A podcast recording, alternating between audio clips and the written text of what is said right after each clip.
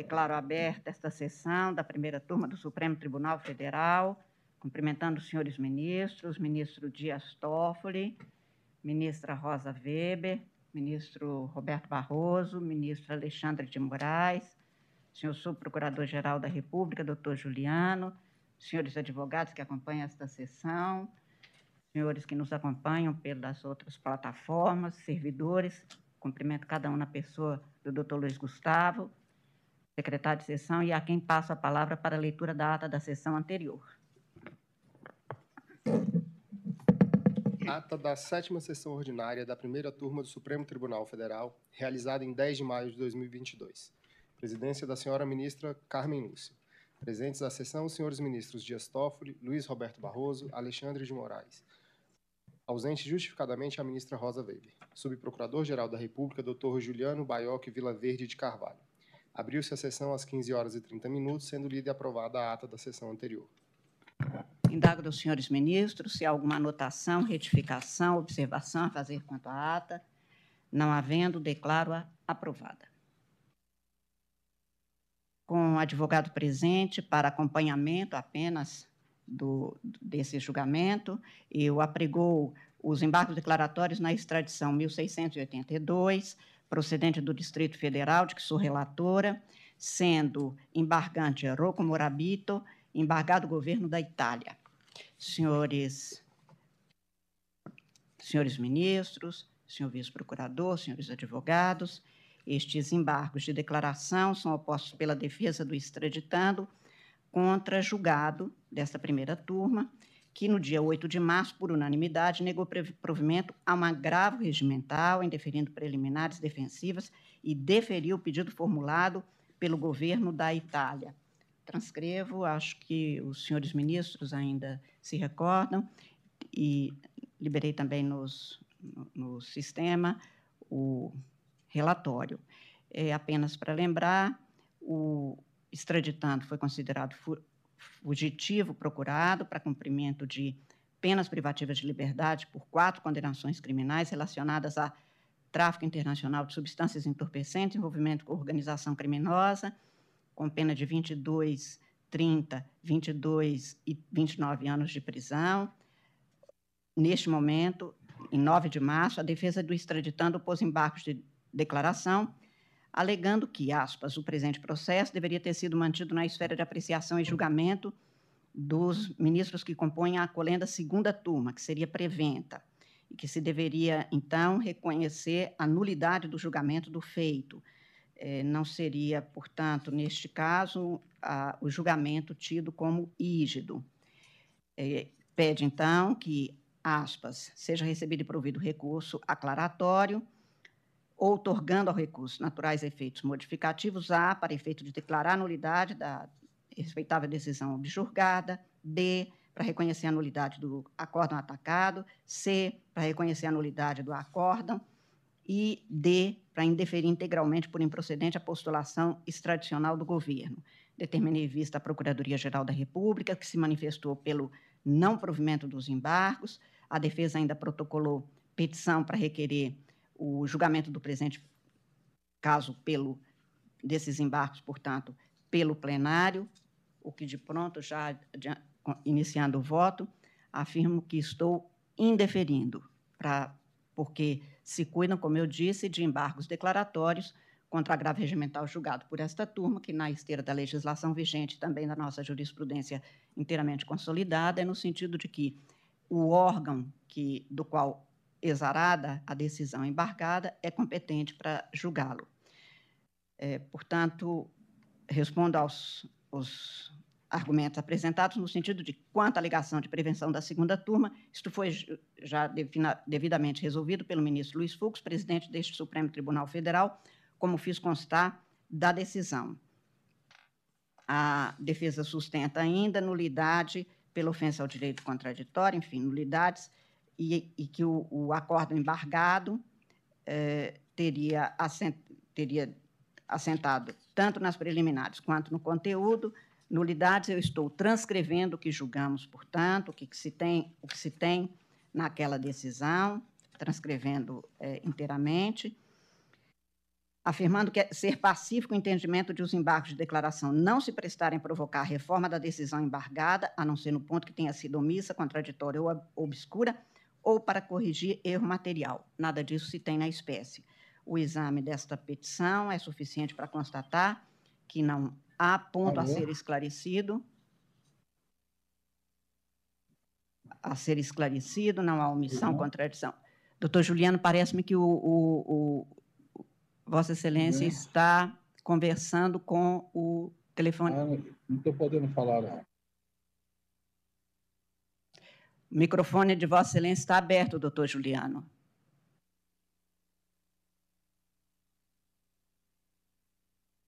É, não há, portanto, ponto obscuro, contraditório, omisso, não há correção de erro material a ser feito, a pretensão é exclusivamente de rediscutir a matéria o que já se assentou na nossa jurisprudência não ser possível. Estou anotando também, senhores ministros, senhor subprocurador-geral da República, senhores advogados, que a defesa do extraditando vem retardando a marcha processual para, para a conclusão deste processo. Em 3 de agosto de 2021, apresentou uma petição alegando que o pedido estava deficientemente instruído. Na mesma data, apresentou também uma outra petição, requerendo a juntada de solicitação de refúgio individual. Tudo isso eu, inclusive, fiz constar da, da decisão, no sentido exatamente do esclarecimento que foi prestado já no julgamento deste, dessa extradição. É, é posteriormente, em 26 de agosto de 2021, a Secretaria certificou que não tinha havido manifestação em relação ao despacho do dia 13, eh, despachei no sentido de se intimar o extraditando para, no prazo máximo, manifestar-se sobre a omissão da defesa ou constituir novo advogado, se quisesse. No dia 30 de agosto de 2021, o oficial de justiça ainda certificou ter dado ciência disso por intimação do extraditando, que recebeu a contrafé.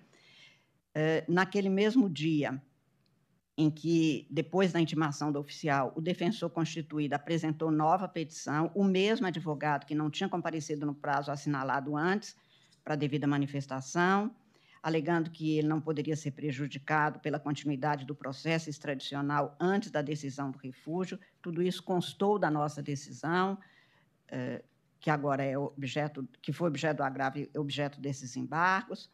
Eh, houve a defesa, sobreveio a defesa escrita, é, houve o agravo regimental que nós já julgamos, no sentido de que seria a segunda turma a, a competente para este julgamento. Em 24 de novembro, o ministro Luiz Fux, presidente deste Supremo, decidiu esta matéria.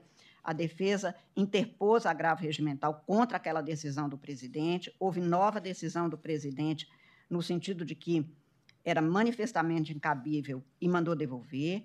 Houve no, é, embargos de declaração contra a decisão do ministro Luiz Fux sobre exatamente a questão da competência. Houve nova rejeição de embargos, determinação à, secretaria pelo ministro-presidente para certificar o trânsito em julgado desta decisão.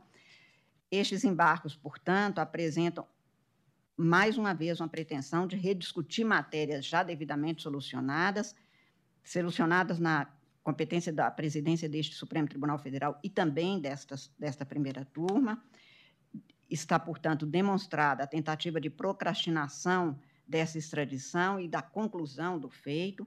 O parecer da Procuradoria-Geral da República, no caso específico destes embargos, é exatamente no sentido de que, aspas, considerando a ausência de omissão contradição no acordo embargado, uma vez que as teses defensivas foram exaustivamente enfrentadas, o recurso há de ser desprovido com a certificação do trânsito em julgado, porque a defesa do extraditando, de forma reiterada, tenta prolongar a marcha processual por meio de inúmeros recursos em nítida tentativa de procrastinar o trânsito em julgado da presente, eh, do presente pleito do, do, presente pleito tradicional.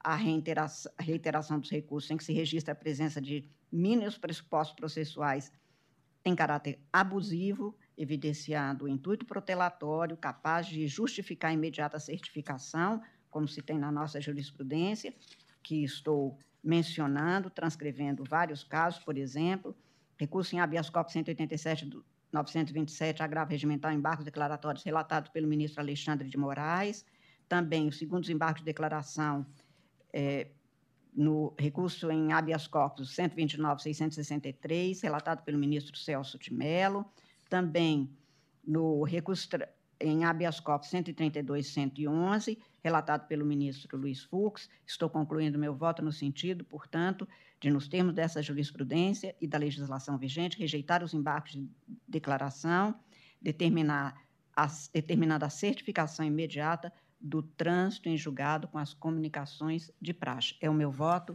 Ouço o ministro Alexandre de Moraes. Boa tarde, presidente. Cumprimento Vossa Excelência. Ministra Carmen Lúcia, cumprimento a ministra Rosa Weber, nossa vice-presidente do Tribunal, ministro Dias Toffoli, ministro Luiz Roberto Barroso. Presidente, não tenho nada a acrescentar ao voto de Vossa Excelência, acompanho integralmente. Ministro Roberto Barroso. Da mesma forma, presidente, todas as questões já foram devidamente discutidas, portanto, não há razão para provimento aqui. Ministra Rosa Weber. Cumprimentando Vossa Excelência, os queridos colegas, senhor servidor e nosso secretário, eu acompanho no processo integralmente o voto de Vossa Excelência, também não entendo presente quaisquer das condições de embargabilidade. Ministro Dias Toffoli. Ministro, Vossa Excelência está Boa sem... tarde. Obrigada. Boa tarde, senhora presidente, senhora ministra Rosa Weber, senhores ministros Luiz Roberto Barroso, Alexandre de Moraes, doutor Juliano Vilaverde de Carvalho, doutor Luiz Gustavo, todos que nos acompanham. Estou de pleno acordo com o voto de Vossa Excelência, senhora presidente. Acompanho Vossa Excelência. Agradecendo, senhores ministros, pelos votos, proclamo o resultado no sentido dos embargos de declaração rejeitados com determinação de certificação imediata do trânsito em julgado e as comunicações de praxe. Este é o resultado do julgamento. Também com advogado presente para acompanhamento da sessão e do julgamento, doutor Elias Hermoso Assunção e a doutora Ananda França de Almeida, apregou para julgamento da relatoria do ministro Alexandre de Moraes o agravo regimental no habeas corpus 211.467, sendo agravante Fábio Camargo Remesso, agravado Superior Tribunal de Justiça. Este feito estava no julgamento virtual do dia 4 do 3 a 11 do 3 de 2022, tendo sido destacado pelo ministro Dias Toffoli. Ministro Alexandre de Moraes, com a palavra. Obrigado, presidente. Aqui trata-se de agravo regimental, Vossa Excelência bem ressaltou, em virtude de decisão monocrática da minha lavra, que indeferiu é, o habeas corpus impetrado contra acórdão da sexta turma do Superior Tribunal é, de Justiça. Aqui, eu, em, em, em tese, o, o eminente advogado, que cumprimento também, o eminente advogado, é, repete é, o que o, essa turma já é, julgou no é, recurso em habeas corpus 197.901, onde houve um pedido de extensão é, da ordem concedida é, naquele habeas corpus. As alegações são é, as mesmas. É, o pedido é de extensão, uma vez que o, o Tribunal de Justiça de São Paulo, primeiro o juiz e depois o Tribunal de Justiça de São Paulo, é, não teria aqui, é, não teria regularmente fixado a dosimetria da pena. Na decisão agravada, presidente, eu fixo que a dosimetria da pena está ligada ao mérito da ação penal, ao juízo que é realizado pelo magistrado sentenciante após a análise do acervo é, probatório e que seria inviável aqui na via do habeas corpus, salvo, obviamente, uma ilegalidade ou teratologia, reavaliar os elementos de convicção. É, da mesma forma, a fixação do regime inicial do cumprimento da pena. Mas o importante aqui é, é repetir, me parece, é, os argumentos em que na, fizeram a turma no RHC 197-901 me acompanhar e não estender a ordem concedida é, anteriormente para o Correio. São situações é, diversas e, e, sabemos que, nos termos do artigo 580 do Código de Processo Penal, é, no caso de concurso de agentes, é, há necessidade, para que haja extensão, de que a decisão não se funde é, em motivos de caráter exclusivamente pessoal. O próprio artigo 580 diz que, no caso de concurso de agentes, a decisão do recurso interposto, e apesar de habeas corpus não ser um recurso, sabemos, é uma ação constitucional, mas também se aplica ao habeas corpus, é a decisão do recurso interposto por um dos réus, se fundado em motivos que não sejam de caráter exclusivamente pessoal, aproveitará aos outros. Não é o caso aqui. É, o que houve é que, é, na condenação, aqui é a máfia, é, foi conhecida em São Paulo como a máfia dos fiscais, relacionados principalmente a, a, aos tributos é, municipais. E um dos condenados não era servidor público, exatamente é o condenado o condenado onde que se pede a, a, a extensão, condenado Marco Aurélio é, Garcia. O condenado Marco Aurélio Garcia foi condenado juntamente com os demais em primeiro grau e mantida a condenação em segundo grau.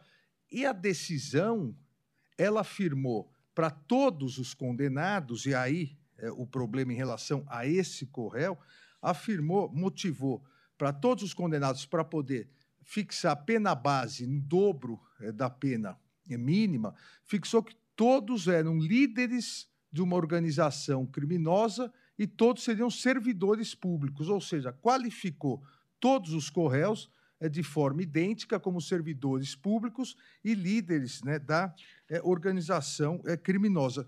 Só que esse corréu anteriormente é, concedido o habeas corpus para diminuir essa pena, esse Correio não era servidor público. Ou seja, em relação a ele, não houve a fundamentação. Retirada a fundamentação errônea em relação somente a ele, pela ausência de fundamentação, houve a necessidade aí de readequação para a pena mínima.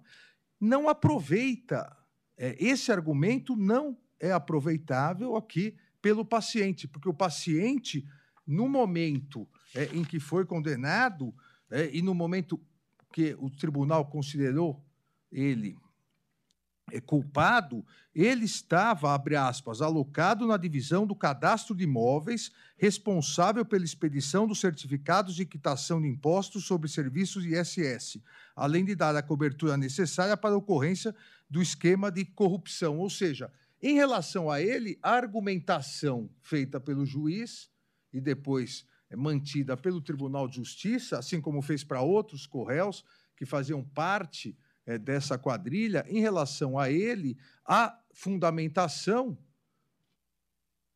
tem, é, tem baliza nos autos. Em relação ao outro corréu, aí que está a questão exclusivamente pessoal. Simplesmente ele não era servidor público, então não pode haver. A, poderia ocorrer uma exasperação da pena por um outro motivo, mas não pelo motivo de ser chefe da quadrilha por ser servidor público. Afastado isso, a pena é, houve a necessidade da pena ficar no mínimo. E o segundo motivo é, da concessão do habeas corpus anterior foi em relação à questão do crime continuado.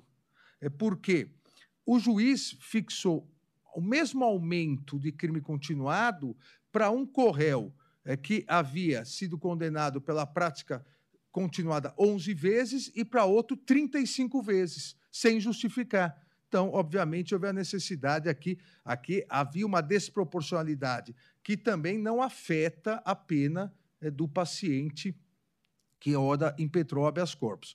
Essas duas razões de caráter pessoal, a primeira de caráter pessoal, é a questão de ser ou não servidor público. E a segunda, que não afeta o caso em questão, porque aqui não há, no habeas corpus agora não há crime continuado, elas não se estendem ao Correio, porque o Correio, como acabei eh, de ler, é o Correio era servidor público, atuava exatamente é, no setor da prefeitura, é que é, expedia certificados de quitação de impostos sobre serviços de ISS.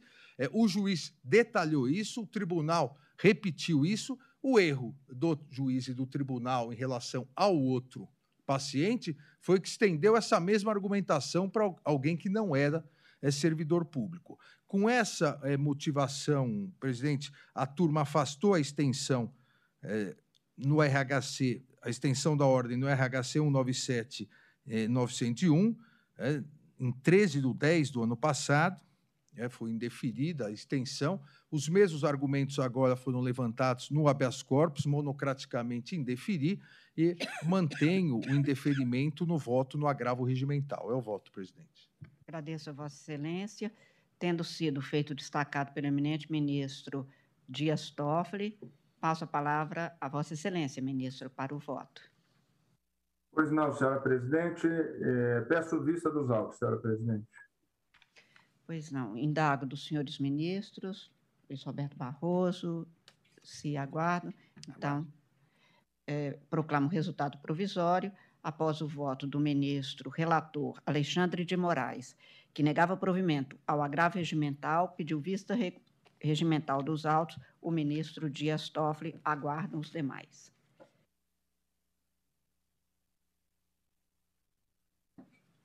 Uh, ministro Alexandre de Moraes, são de Vossa Excelência dois agravos regimentais que, na, na mais recente sessão desta turma, nós julgamos e ficamos esperando, ministra Exato. Rosa Weber, a presença de Vossa Excelência, sempre que sempre faz enorme falta por todos os motivos. Neste caso, para o desempate, eu indago do ministro relator e de Vossa Excelência se posso apregoar para finalização ou para continuidade de julgamento o agravo regimental nas reclamações 51.222 e o agravo regimental nos embargos de declaração, nos embargos de declaração na reclamação 50.466 os dois da relatoria de, do ministro, se puder, farei o pregão de ambos. Pois não. É, não, são dois inicialmente, dois são dois conjuntos. O primeiro que chamo, então, é o agravo regimental na reclamação 51.222, procedente do Paraná. Aliás, esses primeiros dois são ambos do Paraná. Agravo regimental na reclamação 51.222, procedente do Paraná, sendo agravantes Antônio Gilberto Fattori e outros, agravado Fundação Nacional de Saúde e o agravo na reclamação 51225, como disse também procedente do Paraná, agravantes Dourival Ribeiro da Silva e outro agravado à Fundação Nacional de Saúde. Nestes casos, tem-se na papeleta que, após os votos dos ministros Alexandre de Moraes, relator, e Carmen Lúcia, que negavam provimento ao agravo, e dos votos dos ministros Dias Toffoli e Luiz Roberto Barroso, que o proviam parcialmente para dar parcial provimento à reclamação, determinando o sobrestamento do processo em referência perante a autoridade reclamada até decisão deste Supremo Tribunal Federal no recurso extraordinário 1.307.982, tema 1170 da repercussão geral, a turma suspendeu o julgamento do processo, aguardando-se o voto de desempate da eminente ministra Rosa Weber. Vossa Excelência tem a palavra, ministra. Senhora Presidente, nessas reclamações, o tema de fundo diz com a possibilidade da alteração do índice de, de juros e correção monetária na fase de execução em condenações impostas à Fazenda Pública na seara trabalhista.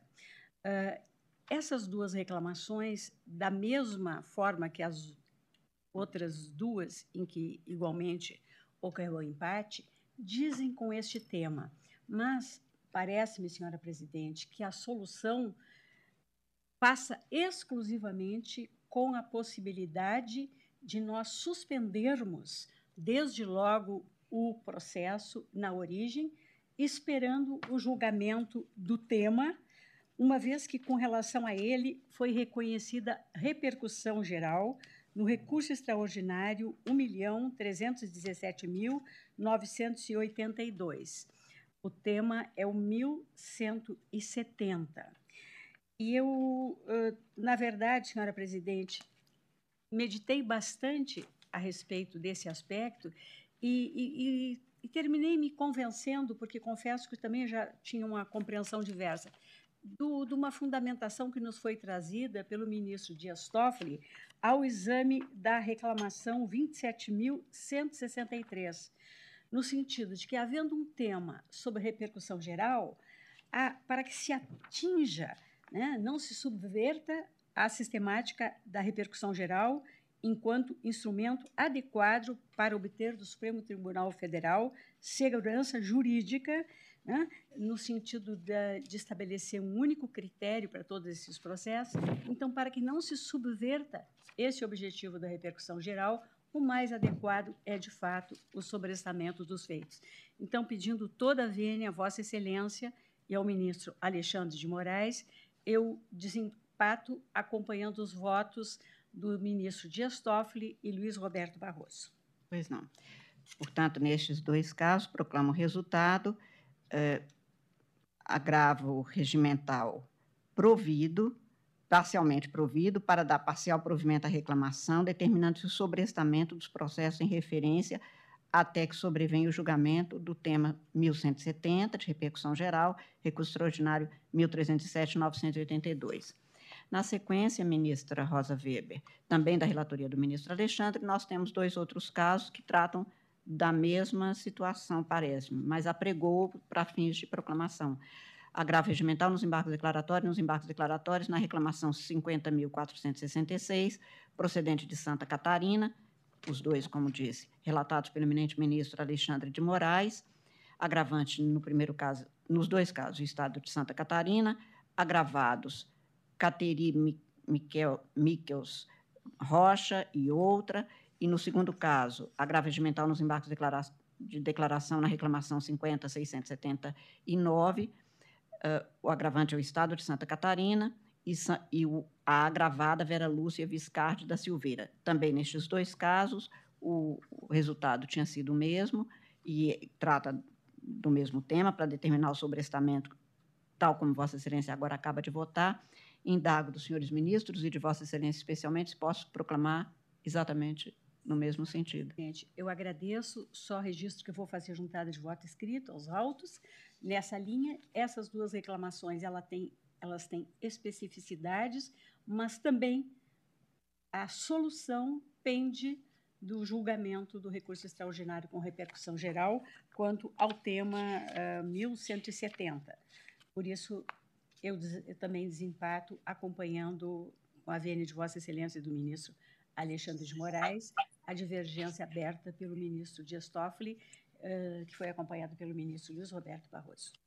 Pois não, então, é, proclamo o resultado após o, o, voto do ministro Alexandre de Moraes, que, a, que acompanhei, dos votos dos ministros Dias Toffoli e Luiz Roberto Barroso, do ministro Luiz Roberto Barroso, votou a ministra Rosa Weber no sentido de dar parcial provimento ao agravo para dar parcial provimento à reclamação, determinando-se o sobrestamento do processo até a superveniência da, do julgamento pelo Supremo Tribunal Federal eh, no tema 1170. Nesses dois casos, fica redator para o acórdão o ministro Dias Toffoli. É, é a, portanto, a proclamação destes dois resultados. Apregou apregou para julgamento da minha relatoria o agravo regimental na reclamação 50.581, procedente do Ceará, sendo agravante município de Barroquinha, agravado não, não, não é indicado aqui, interessado presidente do Tribunal Regional do Trabalho da Sétima Região. Este agravo estava em julgamento no plenário virtual, para a data de 17 de dezembro a 7 de fevereiro de 2022, foi destacado pelo eminente ministro Alexandre de Moraes. Nestes.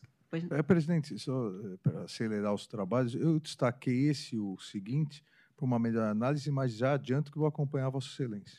Eu vou apenas, então, fazer o resumo para que os senhores ministros saibam do que se trata.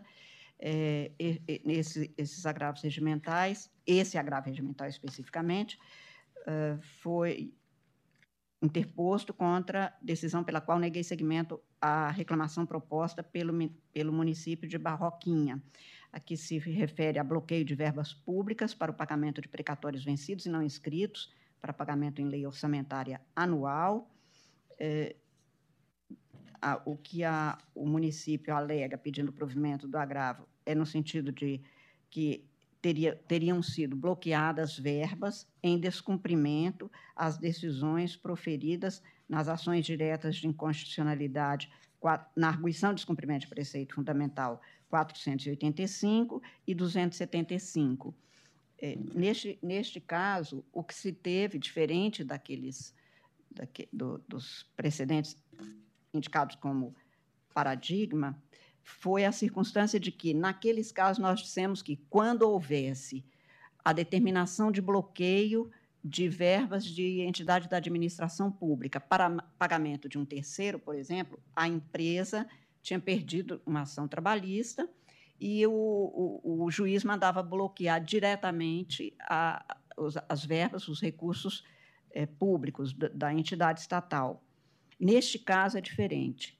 Houve uma ação civil pública contra o próprio município, que perdeu. É, transitada em julgado é, essa decisão, veio então, vieram os precatórios de 2017, 2018, 2019. O município sequer incluiu esses precatórios em lei orçamentária. A juíza responsável do Tribunal de Justiça convidou os procuradores do município para conversar, continuou não incluindo, então o bloqueio foi determinado como última rácio, porque aí realmente não havia mais o que fazer.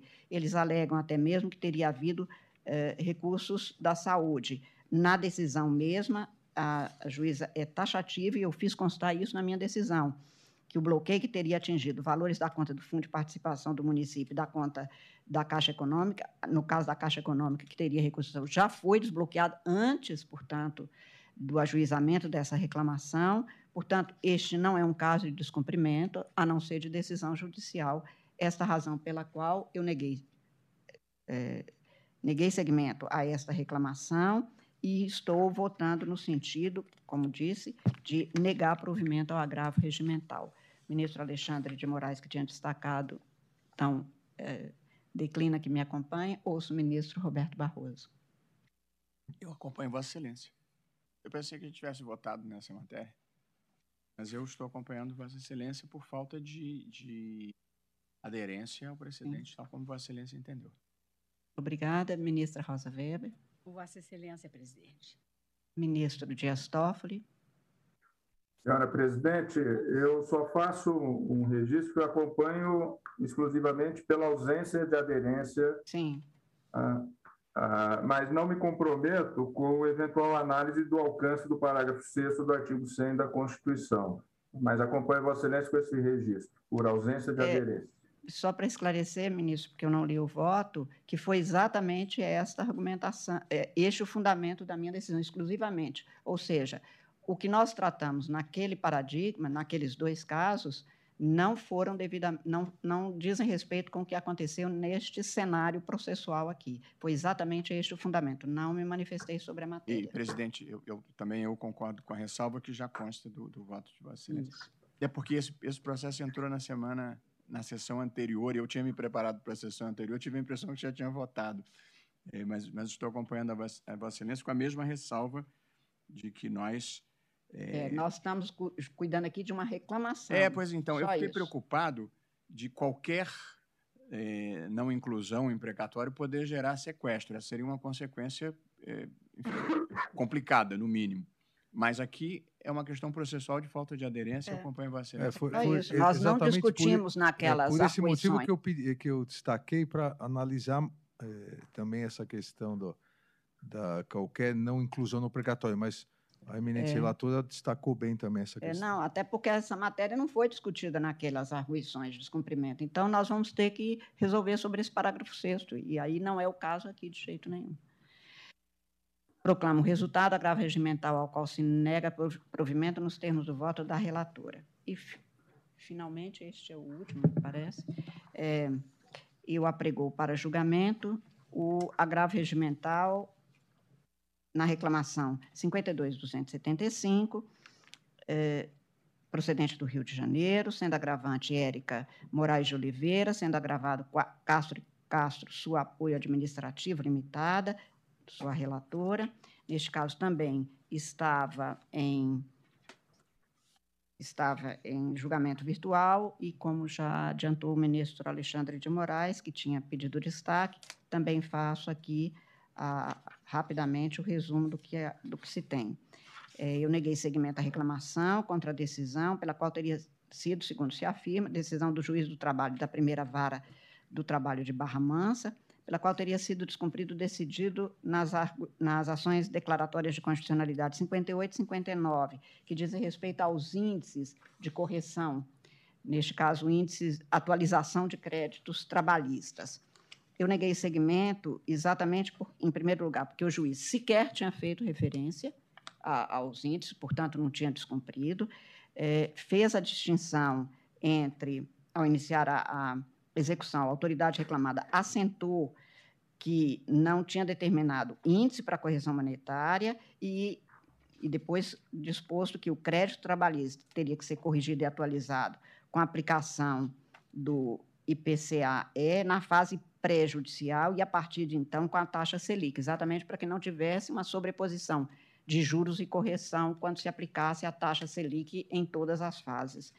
É, com base, portanto, também na jurisprudência que menciono, eu neguei segmento à reclamação, sobreveio o agravo, que pede a rediscussão da matéria, e, neste caso, portanto, por não, não ter havido o descumprimento, a agravante limita a afirmar que, pela sentença proferida e que já transitou em julgado, teria determinação de aplicação de juros sempre de 1%, de 1 ao mês, a partir do ajuizamento, e a correção monetária feita nos termos também de, do que determinado por este Supremo Tribunal Federal.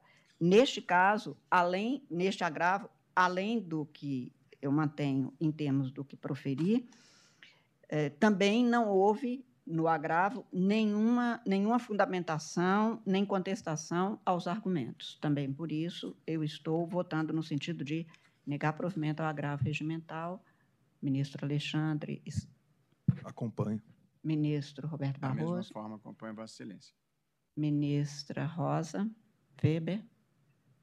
Presidente, nós estamos julgando o agravo, né? O agravo na reclamação 52, E no 275. Se atacam os fundamentos. Não se atacam os fundamentos. Eu peço ver Vossa Excelência, mas dá no mesmo. Eu não conheceria do agravo, se não ataca os fundamentos. Pois não. Mas Ministro Dias Toffoli. Acompanho Vossa Excelência. Proclamo o resultado. Acho que não há o fato do não conhecimento, né, Só ministro? para ressalvar, como nos meus eu trago sempre como não conhecimento. Proclamo o resultado. eh, agravo ao qual se nega provimento nos termos do voto da relatora, decisão unânime. Esta é a proclamação do resultado. Senhores ministros, estes os. Eu Estes, sou presidente, conselheiras, conselheiros. senhores ministros, indago de Vossas Excelências se há algo em mesa que precisa ser urgentemente eh, trazido a julgamento. Não havendo, agradecendo a presença de Vossas Excelências, agradecendo também a presença do senhor Vice-Procurador-Geral da República, do Subprocurador-Geral da República, senhores advogados, especialmente os que nos acompanharam, senhores servidores, na pessoa do doutor Luiz Gustavo, eu declaro encerrada a presente sessão, desejando a todos uma